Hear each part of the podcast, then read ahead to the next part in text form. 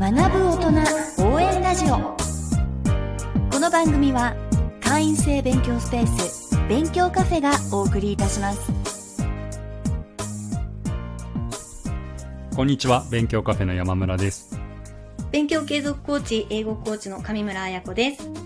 学ぶ大人応援ラジオ今回は第4回目の配信です。どうぞよろしくお願いいたします。はいよろしくお願いします。もう4回目ですねはい。はい。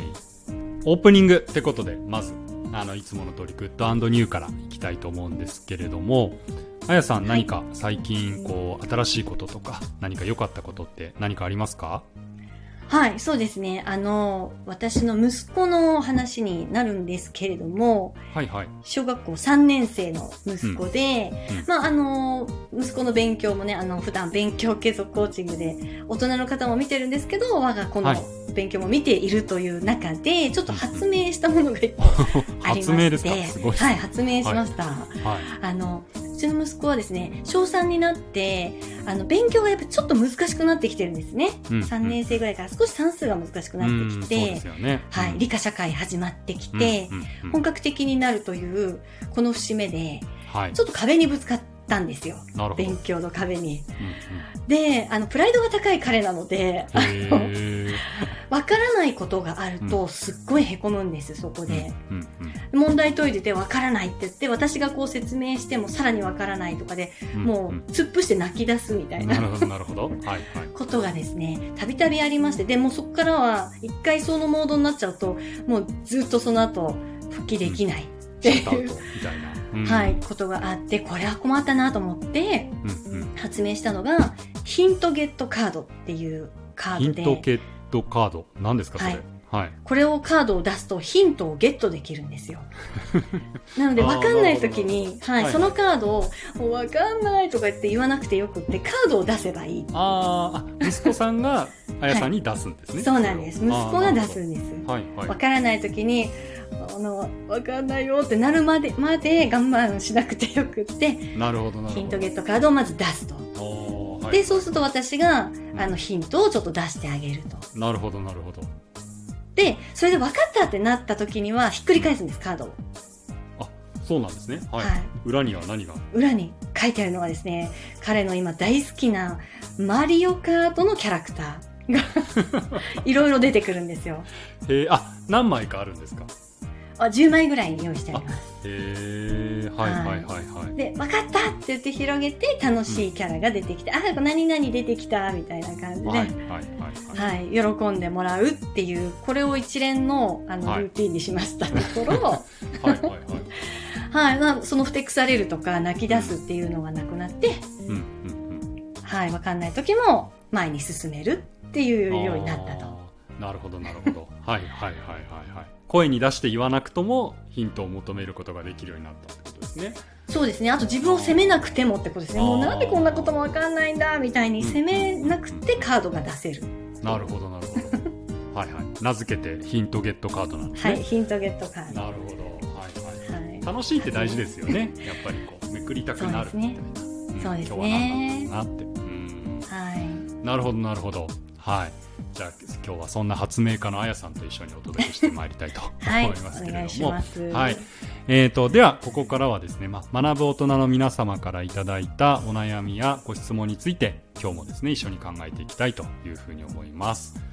はい、はい。で今日いただいたお悩みがですね、えーこれですね、えーある国家資格の取得に向けて勉強しています、うん、勉強されてるんですね。はい。で定期的に模擬問題や過去問題に取り組んでいますが思うようにスコアが伸びず、えー悪い結果が出るたびに勉強しても無駄なのではと投げやりな気分になり数日勉強が手につかなくなってしまいますどうしたらよいでしょうか？っていう、はい。お悩みですね。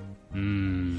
まああれですよね。こう勉強してるのになかなかねそれが結果に反映されないっていうのはなかなかねしんどいですよねねえ、そうですよね。ちょっとさっきの息子の話にも、ちょっ確かにと被るとこあるんですけど、まあ、何の勉強でもね、うん壁にぶつかる、うまく、あの、乗り越えていけないとかはうんありますよね。うん、そうですよね。ねえ特にやっぱり国家資格とかってボリュームもすごい多いですし、確かに。うん。ね、結果を出していくっていうのって、かなり大変なことかなと思うんですけれど、うん。その辺についてはいどういうふうに考えていくかっていうのをうん。話していけるといいですね。うん、そうですね。はい。まあ、でも、そもそも、あの、勉強してどんどん成果ばっかり出てくっていうことってあんまりないですよね。どうですか？あ、まあ、ずーっと右肩上がりっていうのはなかなかないですよね、現実には。ないですよね。うん。うん。それをね、ついつい望んじゃうんですけど、何をやっててもうん。確かに確かに。うんだからそういかなくなると、すごい落ち込んじゃったりとか、ああ、ダメだみたいになっちゃったりうん。するかと思うんですけど、まあ、ずっといい結果が出るっていうことは基本ないって思っておいてもいいですよね。うん。ねえで、うまくいかない時必ず来るので、もうなんか何度も来ますよね、きっと。うん。うん。で、そういう時にどうやってメンタルを保っていくのか、あの、そこが結局最終的に合格するかしないか、うん。あの、成否を分けるっていうのは、うんまあメンタルにあると言っても過言ではないんじゃないかなって思うんですけれども。うん。そうですね。まあよく言われますよね。その、やっぱりそのメンタル、今あの、こう、スポーツとかでも、やっぱりメンタルトレーニングとか、うん、ねィジカルだけじゃなくて、そのね、うんメンタルをいかにこう、あの、あまりこう、上がり下がりがないように。整えるかっていうのはすごく、あの、よく言われることですよね。本当ですね、うん勉強に限らず何でもですね。うん。うんなんかその時によく使われる言葉が、はい。あの、レジリエンスうってん。いう言葉で、はい。回復力とか、はい。しなやかに元の形に戻る男性、弾むに、性質のせいで男性、しなやかな男性とかってはい。いうはい。言い方をされるこのレジリエンスっていううん力、最近なんか本屋さんとかでもなんかたまに出てますよね。か？うん。そうですよね。ちょっと知られるようになってきてる言葉ですよね。うんレジリエンスを高めるとかうんいう感じで、回復力を高める。うん。うん。はい。どうですか？山村さんは。レジリエンスはお高そうですけど。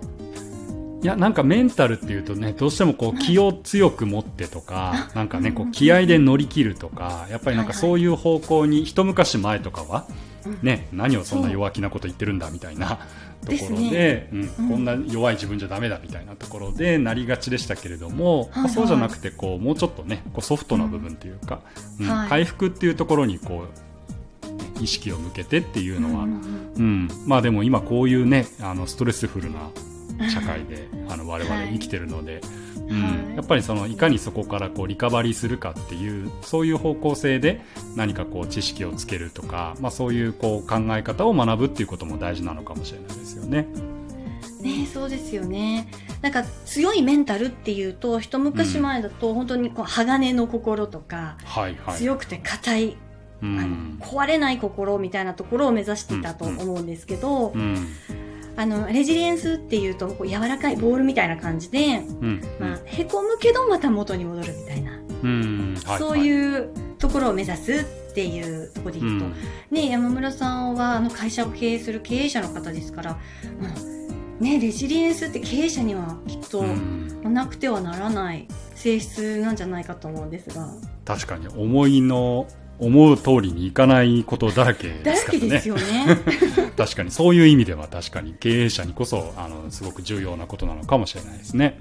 そうですよね。まあビジネスの文脈でもよく出てきますよね。なので、レジリエンス確かに確かに。うんはい。なので、ちょっとレジリエンスをどうやって高められるのか、まあうんその、まあ、ちょっと方法というか、まあ、マインドセットみたいなところを、確かに確かに。ね、うんどうやっていければいいか、うん話していけるといいですね。はい。まあ実際に今回のあのお悩みでいただいたものでも、そのまあ、模擬試験とか過去問解いて、その時にこう、まあ悪い結果が出てしまって、へこんでしまうっていうことですけれども、まあそういったことってあの皆さんあると思うんですけれども、まあそういった時っていうのはどんなことを意識すると良かったりするんでしょうかね？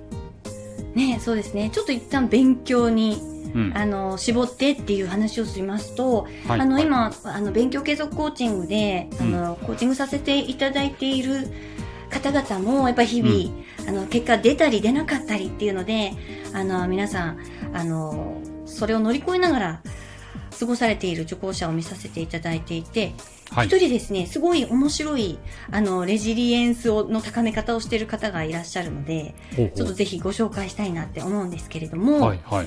その方はですね、あの、凹んでしまうような結果を目の当たりにしたときに、うんうん。何をしているかっていうと、うん。もう、一旦どん底まで、あの、自分を落ち込ませてしまうために、なるほど、うん、はい、思いっきりネガティブな言葉を自分に対してつぶやくそうなんですよ。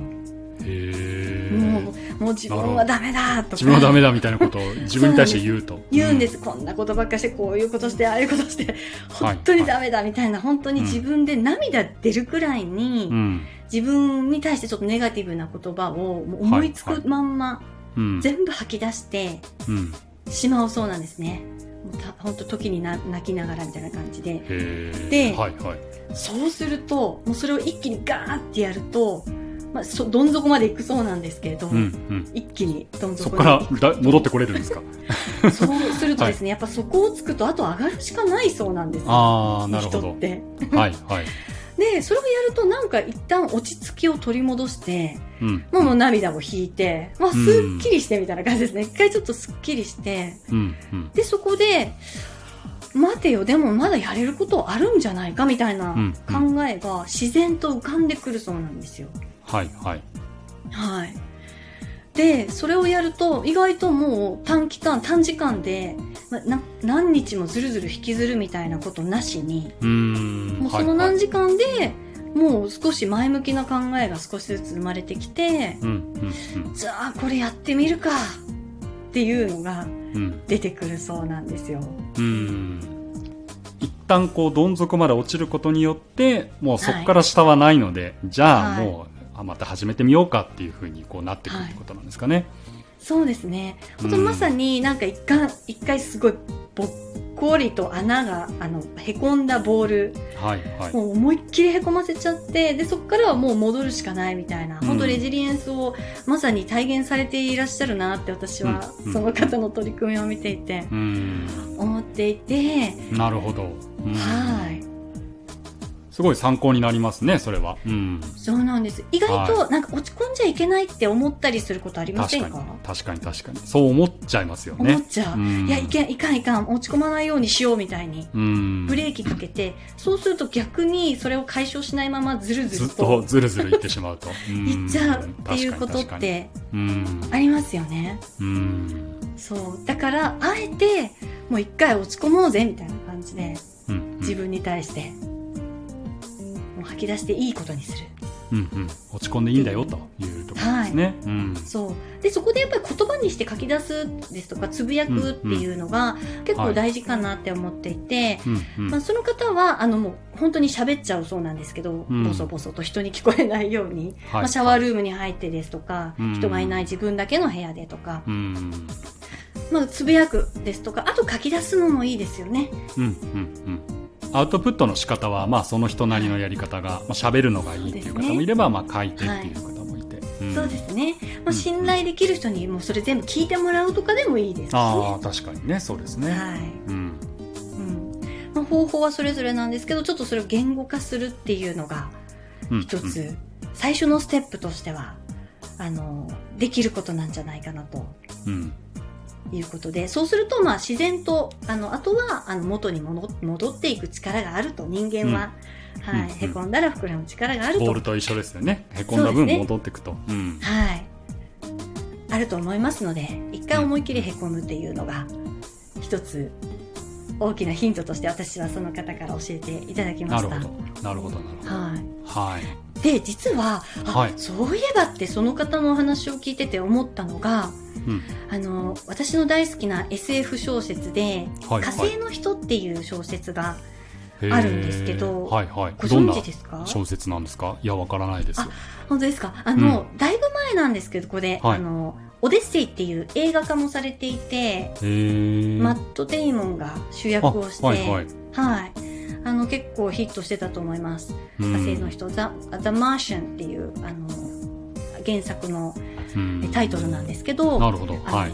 主人公のですね、マーク・ワトニーっていう、うん。えー宇宙飛行士なんですけど、うん。うん。ミッションで火星に行って、でも、あるトラブルが起きて、そのチームの他のメンバー全部地球に戻っちゃって、うん。うん。で、マーク・ワトニーだけ死んだと思われたんですね、火星で。はい。はい。だけど実は生き残ってて、うん。うん。うん。火星で一人取り残されるっていう、ほうほうほう。そういう絶面白望的なそうですね。、面白いんですよ。なるほど絶望的なところかはいらスタートして、はい。はい。で、そこから、あの、自分で火星で、うんあの、植物を育てて。なんとか生き残る策をはい。見つけていくんですね。うん。うん。っていう、あの、お話なんですけど、次々と絶望的なことが起こる中で、うん。その主人公が、毎回もう死にそうになるんですけど、うん。そうすると、その彼はすっごい、あの、えー激しい罵りの言葉を。ダーッと喋るんですよ。はい。その都度はいその、もうこれマジで死んじまうわ、みたいな。はいはいはい。はい。で、その、英語の原作の方を読んでいただくと、うん。すっごい激しいんです、その、なるほど。もう、ピーってなるピような。ー ピーピーだらけの。はいはいはいそうですで、罵りまくった後に、彼は必ず、OK って言って、うーん。OK! じゃあ、ここからどうするかって切り替えていく。なるほどなるほど。先ほどのあの、コーチングの受講者の方と同じですよね。同じだったんですよ。うん。うん。はい。で、私はそのマーク・ワトニーの本を読んだ後に、うん。もう彼を私は先生にしようと思って、私の心の中の、あの、レジリエンスの先生になってるんですけど、はいはいはい。あ、なるほど。あやさんのレジリエンスの先生に。あ、なるほど。レジリエンスのお手本なんです。はいはい。マーク・ワトニーという主人公が。うん。はい。あ、それと同じだなと思って、うんうん吐き出してから OK って言って、じゃあどうするか考えていく。うん。うんうん。これをですね、あの、勉強においても、もう一回ちょっと凹んで、あー、ほんとこんな悪い点数だったって凹んで、全部吐き出して、OK! じゃあここから何していくかっていうのをつどつどやっていくっていうのが、はいはいはいはい。はい、良いのではないかなって。なるほど。ああ、いいですね。これは皆さん多分今日はすごく参考になったんじゃないですかね。あの、結構やっぱりこう、勉強で点数がね、悪いと、どうしてもやっぱりこう、落ち込んじゃうじゃないですか。はい。うん。で、そのまま引きずって、なかなかね、こう、点数上がっていかないし、って勉強してもなかなか、こう、良くなってる気もしないし、ってなりがちですけれども、はいちょっとこう、視線を変えて、うん、ダメな時はもうとことん、まず一旦落ちてしまって、うんうんで、そこからね、もう落ちきるまで落ちたらもう OK と。もう次何しようっていう風になるということで、うん。そうですね。あの、ぜひ参考にしてもらえたらいいのかなという風に思います。はい。はい。ぜひぜひ、はい。やってみましょう。私もちょっと落ち込むことがあるたんびにそういう風にやってみようと思います。確かに。なんか、あれですよね。いざ落ち込んじゃうとなかなかそういうことも、なんか思い出せなかったりすると思うので。平常な時にもうなんか次落ち込んだらそうしようってこう決めておくってことが大事かもしれないですね。そうですね、そうですうね。ん。はい。うんまあ結果が出ないことの方が多いですから、人まあ確。かにね。そうですね。本番で点数取ればいいわけですからね。そうですね。はい。模擬試験とか過去問はむしろ本番のことを考えたら、もうそこで間違えておくっていうことの方もね、あの、いいっていう考え方もあると思うので。うんい。や、本当ですよ。はい。事前に間違えて落ち込んで対策しておくということですね。はい。はい。じゃあ、そうやってこう、落ち込むって言ったことも意識的に取り入れながら、ね、皆さん勉強を引き続き頑張っていってもらえればな、というふうに思います。いいですねはい。ありがとうございます。はい。では、この番組ではですね、このような学ぶ大人の皆様のえお悩みや、まあ、体験談なども募集しておりますので、うんぜひ概要欄のフォームからお声をお聞かせください。はい。ぜひお待ちしておりまはい。す。お待ちしてます。それでは、今週もお聞きくださりありがとうございました。はい。ありがとうございました。最後までお聞きくださりありがとうございました勉強カフェや勉強継続コーチングの詳細はぜひ概要欄をご覧ください。ではまた次回お会いしましょう。